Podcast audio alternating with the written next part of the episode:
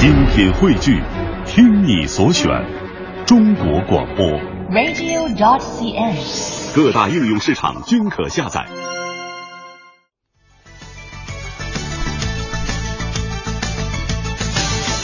天下公司直播继续，吴晓波的二零一四年度人物评选答案揭晓，改变女性朋友购物习惯的马云获得了巨星奖，给万科上了一堂创新课的九零后女孩马佳佳获得了彗星奖，从好兄弟变成了不靠谱的宋卫平和孙宏斌两个人获得了狗血奖，吴晓波的伯乐廖厂长获得了情怀奖。天下公司特别节目吴晓波频道，本期我们就来为您盘点一下二零一四年那些特别出格的经济人物。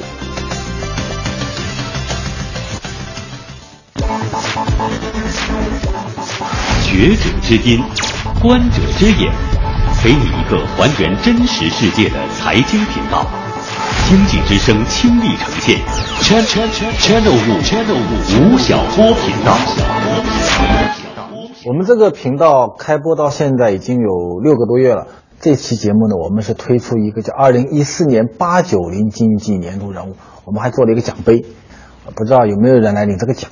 我们评这个经济年度人物啊，分了很多类别我们不是像 CCTV 那么评法子啊，所有的都是非常高大上，根据你的这个利润的能力、你的公关的能力、你的曝光的能力来给你上经济年度人物。我们呢是有各种各样的门类。啊我们设立了十个门类，评选出了十个人。然后呢，这个评选呢是在十二月初的时候，我们在吴晓波频道的公号里面已经推出了，有几千个人参加了我们的评选。那么今天呢，我们一一来对奖项来做我们的点评。第一个奖项是一个挺高大上的奖，叫做巨星奖 （Super Star）。来，我们来看一下，在二零一四年里面，中国经济界表现最好的企业家分别是谁？那么无一例外的，大家可以想象，如果要评表现最亮眼的企业家，我们几乎可以说他们都会出现在互联网行业。所以备选的三个人呢，都是来自于互联网行业。我们看到的是有雷军，他做的小米手机是过去的几年里面中国增长最快的一个智能硬件。二零一四年，它在中国地区的销量已经超过三星了，仅次于苹果啊，他是一个呃非常优秀的企业家。那么还有一个呢是刘强东，刘强东的京东商城今年终于在美国上市了。这位1974年出生的企业家与他的同辈相比，有一个很大的突破，是他找了一个1990年后出生的奶茶妹妹啊，所以据说他是90后里面最受欢迎的一个年轻企业家。那么另外一个呢，就是我们的马云同学啊，马云今年阿里巴巴在。呃，美国上市啊，迅速的成为了全球第二大的互联网公司啊。这个上市之前啊，大家都认为说它的估值大概在一千五到一千八百亿美金左右。那么后来呢，突破了两千亿、两千五百亿，突破了三千亿啊。所以全球对阿里巴巴和中国电子商务的关注，随着阿里的上市和马云的出现。变得非常的热烈，而且马云这个同学最大的一个贡献是，第一，他改变了中国妇女购物的一个习惯。今年的双十一节电呃淘宝的整个销量达到了五百七十多亿人民币。那更关键的另外一点呢，是他改变了中国妇女对男士外貌的一个评价标准。这个好莱坞的有个明星叫伊丽莎白泰勒，曾经讲过一句话，他说好莱坞有条规则是什么呢？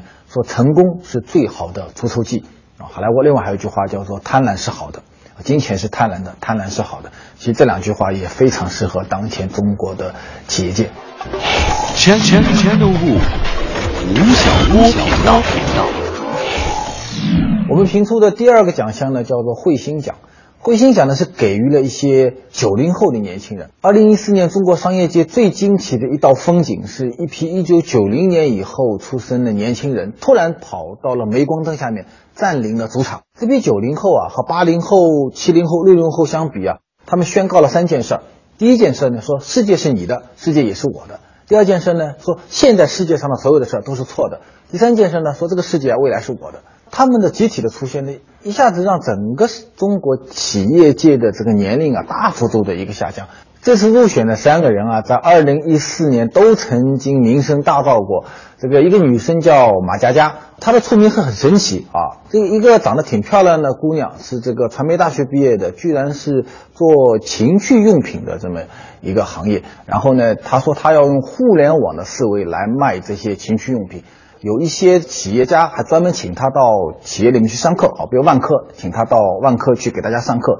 结果呢，马佳佳同学跑了去后呢，就讲说这个九零后的人啊是不会买房子的啊，结果把王石和玉亮吓得半条命都不见了。这个是马佳佳同学，还有一个呢是郭烈啊，这个是一九八九年出生的，我们也把他归到九零后。他在今年呢做了一个特别有趣的产品，叫做脸萌啊，就一夜之间突然间风行了移动互联网啊，大家都在用脸萌。还有一位同学呢，就是下半年很火的那个叫做于嘉文啊，他在中央电视台接受采访啊，他讲了几句特别劲爆的话。第一句话呢，他说我的员工啊都是九零后，然后呢，他们一个月工资多少呢？他们自己填，填了多少是多少。然后还说呢，我这个产品啊叫做超级课程表，然后明年呢，我打算分一个亿的利润给到我们所有的员工。那么这三个人呢，也在今年引起了很大的一个争议，像马佳佳，像郭烈。到了下半年的时候，已经很少有人提及了。但是呢，他们确实在身上体现出了跟前辈一些完全不同的那种非常新的一个气质。我有的时候也在想，说我们年轻的时候到底是怎么想这个世界的？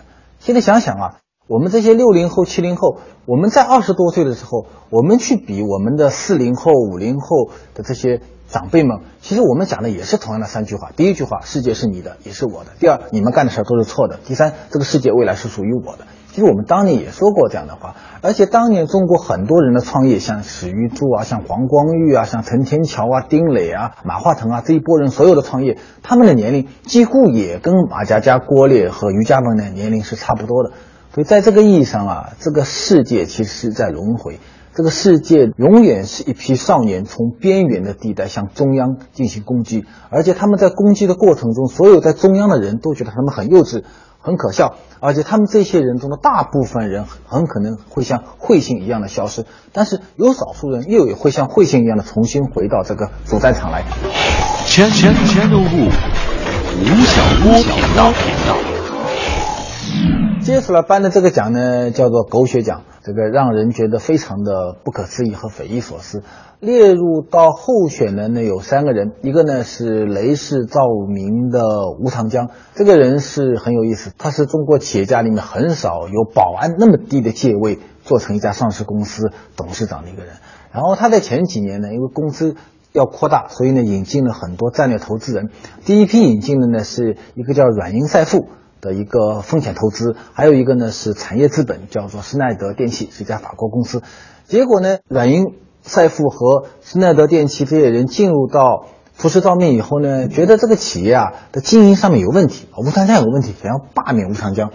结果呢，吴长江同学就干了一件事儿，就什么呢？就是他联合了几个雷士照明下面的销售的几个高管和各个制造工厂的这些工人集会。罢工啊，来抵抗董事会。大家知道，所谓的现代企业制度啊，有一个最基本的法则，就是任何的企业都是在董事会领导下的总经理负责制。但是吴长江这个总经理呢，却在体制以外，在董事会以外，通过群众运动的方式来抵抗董事会。那第一波呢，他打赢了啊，居然把软银赛富给赶走了，这个让施耐德电器呢也没有声音了。结果呢，就这些有一部分的股权呢让出来，就给到了一个国内的一个投资人。结果呢，到了今年发生了第二件事，进来的那个投资人啊，突然发觉说，吴长江同志真的是有问题啊，真的不适合当总经理。结果今年就发生了一件事，这个新进来的投资人，就不像软银赛富啊，像施耐德电器啊那样穿着西装，这个带了领带来跟你谈判的，他直接带了五十多个人跑到工厂里面，就把吴长江堵在门里面，直接就把工厂给抢走了啊，发生了一个武力冲突的这么一个事件。啊，然后呢，各自呢又在媒体上互相曝光，一个说你的多管事，一个说你的乱赌博，啊，就把这个事情闹得了沸沸扬扬。那最终呢，吴长江是出局，雷士照明，啊，这是吴长江同志的事迹。那么另外一个候选人呢是两个人，啊，他们曾经被认为是一对铁兄弟，啊，结果呢，现在呢成为了一对铁冤家，就是绿城的宋卫平和融创的孙宏斌，啊，今年上半年呢。这个杭州绿城宋卫平宣布把他百分之二十多的股份转让给了呃融创，价值大概是六十多亿港币。两家企业合并成立一家新的公司，叫做荣誉。结果到了下半年的时候呢，宋卫平突然开始反悔啊，他说这个这东西卖错掉了啊，希望能够把企业重新解散，把绿城的重新抢回来。抢回来的理由是什么呢？是说啊，这个两家公司合并以后啊，他发觉说孙宏斌这个人啊，不是他原来认为的那个人。进来以后呢，呃，荣誉和政府的关系搞得很差，荣誉和和房东的关系搞得很差，荣誉和消费者关系搞得很差，所以他把它抢回来，啊，这就变成了一个特别大的房地产市场里面一个非常特别大的事情，也引起了中国的企业界再次来重新讨论说什么叫做契约精神。全全全都物，吴晓波频道。接着颁的这个奖呢，叫做。情怀讲，中国的企业家阶层啊，到现在总的民营企业的人数加在一起已经超过一千万了，应该说是一个非常庞大的一个人群。那么在很多年来啊，我们说一个企业家是不是优秀的，我们是不是尊敬他，主要是讨论什么呢？是讨论他赚多少钱啊。所以每年的福润富豪榜啊、福布斯富豪榜啊等等，大家都很关心。但是这两年啊，大家情况发生了很多变化，因为。所有的企业家阶层或者所有的公众，大家都在想一个问题：说兄弟，你赚了两百亿，跟我一毛钱关系有吗？一毛钱关系也没有啊！所以为什么我要尊重你呢？所以我们会想一个问题：说我们要尊重什么样的企业家呢？我们说我们要尊重那些能够对社会做出更大贡献的一个企业家啊，就是你在赚钱的时候有没有传递一些正能量给到这个社会？那么，二零一四年呢，进入到我们八九零经济年度人物榜单的情怀奖的这个两个候选人呢，一个是曹德旺，这个是福建地区的一个老资格的企业家，他做了三十多年的企业，他不是中国最大的一个企业，他是做汽车玻璃的，然后他也不是中国最有钱的一个企业，但是他是中国捐钱最多的一个企业家，他到今年他捐出了六十亿人民币，去做各种各样的慈善事业。那么另外一个呢是廖厂长啊，那是跟我们呃吴晓波频道有很大关系的一个湖南籍的企业家。那他的企业更小，他虽然有一个同学的中国首富啊，叫做梁广根，但是他本人的这个企业规模呢非常小。但是呢，他在二十五年前曾经资助过我七千块钱啊去做南疆考察。今年呢，我在我们频道的一些热心人的帮助下，在湖南重新找到了这位廖厂长。然后在前面的几次节目中，我也曾经呃讲述过我和廖厂长之间的这个关系，所以呢，这两位成为了我们本年度的情怀奖的候选人。全全全都物，吴晓波频道频道。接下来颁的这个奖呢，叫做转型奖。二零一四年应该说是中国传统的制造业和传统服务业遭到电子商务和互联网冲击最大的。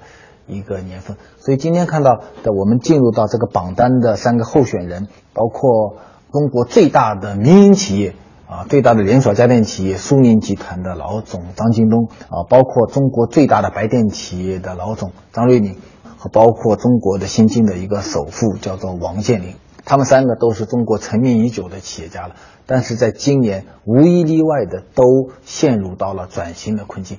海尔在过去的两年里面，在二零一三年裁员了一点六万人，在二零一四年裁员了一万人，裁员两万六千人。然后张瑞敏今年以来也很罕见的多次出席了中国的一些论坛啊，他已经很多年不参加这样的公开场合，来开始为海尔的转型来背书啊。他提出了一个叫“自杀重生”这样的一个概念。中国的企业家都有一个梦想，很多年了呀，就是说我要做一家百年老店，一家百年企业。其实，管理学家德鲁克曾经在他的书里面讲到过一个观点，他认为说啊，说一个企业说百年不死啊，这件事是跟说一个人百年不死是一样的，是极其不可靠的啊。人都会死，那企业都会死。那那些企业为什么有些企业它经历了一百年、两百年还能够活下来呢？是因为它在很多的行业的转折点、技术的转折点上面实现了一次自杀。就他告别了原来的产业，告别了原来的商业模式，告别原来的资本模式，而获得了重生。所以我们看到全球历史上，除了一些很特殊的案例以外，就是它从来不发展。比如说，现在全世界活得最久的一家企业是活一千多年了，日本的金刚组啊，它为什么能够一千多年还能活到今天呢？因为它一千多年来只干一件事儿啊，就是给修庙啊，去做庙的修缮工作，它什么也不做。我们到日本去，经常看得到很多这个一个店，它已经五百年了，已经六百年了，是什么店呢？是一些豆腐店啊，是一些料理店。那为什么呢？因为它也不开连锁店，它就在京东的某一个背街小巷里面，祖祖辈辈传了十六代啊，是开豆腐店的。但是你只要你引进了资本，只要你连锁，只要你做全球化，只要你跟现代产业有关系，你就隔个十年二十年，你就会遭到一个巨大的一个冲击。我们看到，二零一四年中国的这些家电企业、这些地面的连锁企业和这些百货业态，遭到了电子商务非常大的冲击啊！所以这些企业家都面临到一个转型的困境。但是我们其实把这三个人列到转型奖里面，其实也是对这些企业家的一个嘉许啊！我许我觉得他们能够在企业非常大的规模下，能够站出来重新来完成一次转型。对他们的个人的企业家生涯来讲，也是一次非常大的一个挑战。全全全都物，吴晓波频道。接下来颁的呢叫困局奖，就是有很多企业在二零一四年陷入到了一个非常大的一个困境。现在列入名单的，大家看到的有凡客诚品的陈年。我记得二零一一年。我和中央电视台二套一起在筹划一个电视的纪录片，叫做《互联网商战》。当时呢，在北京城郊搞了一个座谈会。当时呢，陈年来了，还有呢，京东的呃刘强东来了。二零一一年的时候啊，这两家企业都是分头非常近的时候。我记得那个时候，凡客刚刚完成了一次融资啊，这个公司被估值为三十亿美金。然后呢，陈年说：“我明年要过一百亿，过两百亿啊，那个气势是非常的一个旺盛。”但是到了一二年、一三年、一四年，一直到今年为止，凡客陷入到了一个非常大的一个困境中。他的员工啊，最多的时候曾经超过一万个人，啊，现在呢只有一千多个人，公司一下子规模缩小了很多。然后他的融资，一般一家公司啊，一般完成 A 轮、B 轮、C 轮、D 轮，反正玩到 D 轮的话，那基本上已经是非常大的一个融资周期了。结果呢，凡客到今年是完成了第八轮的融资。啊，它的估值呢也从三十亿美金被跌到了七亿美金左右，啊，所以这家企业应该说是电子商务领域里面一个现在最具有悬念未决的一个企业品牌。李宁曾经是中国最大的体育用品的一个品牌公司啊，这个人是中国体育史上面一个最为传奇的一个体操运动员。我记得二零一零年的时候，我曾经到李宁公司去调研啊，那时候是为了出版一本书，叫做《冠军的心》。现在这本书应该在当当上，大家还看得到啊。一零年去的时候，他当时呢刚刚在北京近郊做了一个很大的一个工厂，那时候的 CEO 姓张，叫张总，张总陪我去公司看，然后他们在做很多一些弓形的运动鞋的一些设计。然后他跟我讲说，我们在中国区市场呢，已经跟阿迪达斯和耐克啊打的差不多了，打成了一个平手。有六千多家的连锁店，所以呢，我接下来干的事儿什么呢？我要进军欧洲和美国啊！他赞助了 NBA，赞助了西班牙的篮球队，要完成他的一个全球化的一个运行。结果到了二零一二年，仅仅两年后，李宁公司宣布巨亏二十亿人民币，然后呢，张总就下台了。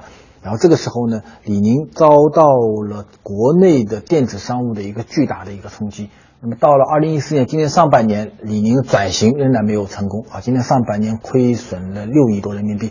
那么这个企业现在面临的最大的问题是什么呢？是两个问题。第一个，它的消费者不见了，它在全国开了五六千家连锁店，结果呢，现在的年轻人啊，已经不再到地面的连锁店去买鞋了，他们去哪儿呢？他们去网上买鞋了。但是呢，李宁在这一次由地面向互联网转型的过程中，几次战略都失误掉了。啊，第二呢是它的品牌老化了。那么在六零后和七零后的心目中呢，李宁是一个带有光环的名字啊。但是如果你现在去问一个八零后、九零后、零零后，你问他说李宁是谁呢？没有人知道啊。说明什么呢？说明它的品牌塑造在过去这几年里面也慢慢变得老化了。全全全都物，吴晓波频道频道。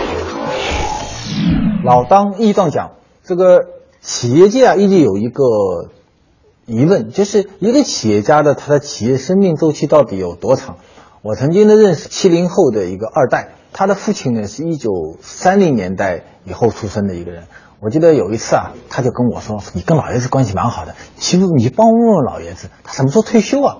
他不退休我就接不上班。”然后呢，我说：“那我帮你去问。”我就去到他办公室，然后就聊天，聊着聊着聊着呢，那个老爷子大概也也感觉出来了啊，我是替他儿子来问他什么时候退休的，他就跟我讲，他说，小波啊，我最近在看列宁同志的一本书，这个他里面有一句话，我觉得很好。我说什么话呢？他说列宁同志讲啊，战士的终点是墓地。我听完这句话出来以后，跟他儿子说，我说你别想了，战士的终点是墓地，老爷子会一直干下去的。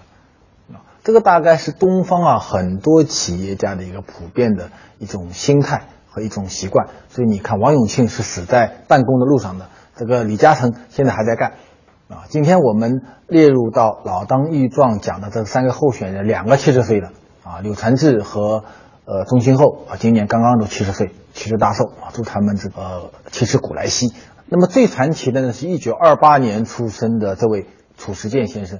啊，他早年啊是玉溪卷烟厂的厂长啊，这原来呢是一个非常小的一个烟厂，他花了十多年时间让它变成了全国最大的一个烟厂，所以他被称为烟王，一年交给国家的税收呢就有几百个亿。但是到了他七十岁的时候，他因为受贿的一个案件被卷进去啊，被关到监狱里判了一个无期，他的女儿呢因此而自杀，然后呢他的太太呢因此得了很大的一个病啊，几乎可以说是家破人亡。然后到七十几岁的，过了三年多以后呢，他被保外就医。他去哪了呢？他跟他的老伴儿呢，就到了云南非常偏的一个地方，叫哀牢山，跑到哀牢山上面去去种橙子，种了十年的橙子。八十多岁的时候呢，这个橙子成熟了，开始卖。现在他已经是八十六岁了。然后呢，他卖橙子不要紧，他最可贵的呢是他。一个八十多岁的老先生，居然用互联网的思维卖橙子。他的储存啊，大部分是在互联网上网店上做销售的。我有一次去阿里巴巴做调研，阿里巴巴跟我讲说，他们在聚划算上面一年卖储存可以卖掉一百五十多吨的一个储存啊，所以褚时健卖储存，用互联网的方式来卖储存，成为了二零一三年、一四年中国企业界非常有趣的一个励志的一个新闻。所以储存又被称为叫励志城。全全全都吴晓波频道频道。最后一个奖项叫做财布顿奖，我们给了中国经济的几个观察者，一个是郎咸平，一个是周小川，一个是谢国忠。中国经济发展有非常大的一个独特性，往往呢，我们说出现 A 的时候呢，结果呢，事实往往是 B，所以经济学家。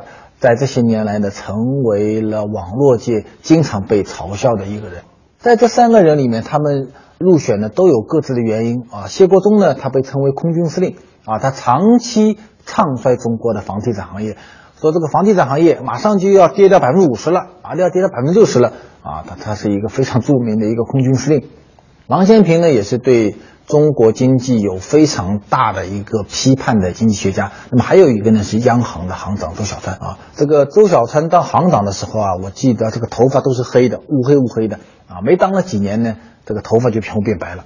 二零零八年上半年的时候，经济呢曾经一度过热，所以零八年上半年我们的银行利息啊连续的升息六次。到了九月份的时候，我记得当时呢，美国次贷危机的风波已经慢慢已经传到中国来了。然后呢，周小川就在一次会议上说：“说我们呢仍然会维持一个从紧的货币政策，仍然会让人民币处在一个利率处在一个升息的一个通道里面。二十四小时以后，央行宣布降息，而且那个下半年连续降息六次。所以，无论是谢国忠也好，郎咸平也好，周小川也好，这一些人对中国经济的很多预测，在过去的二零一四年这个年度里面，让人可以说是大跌眼镜。”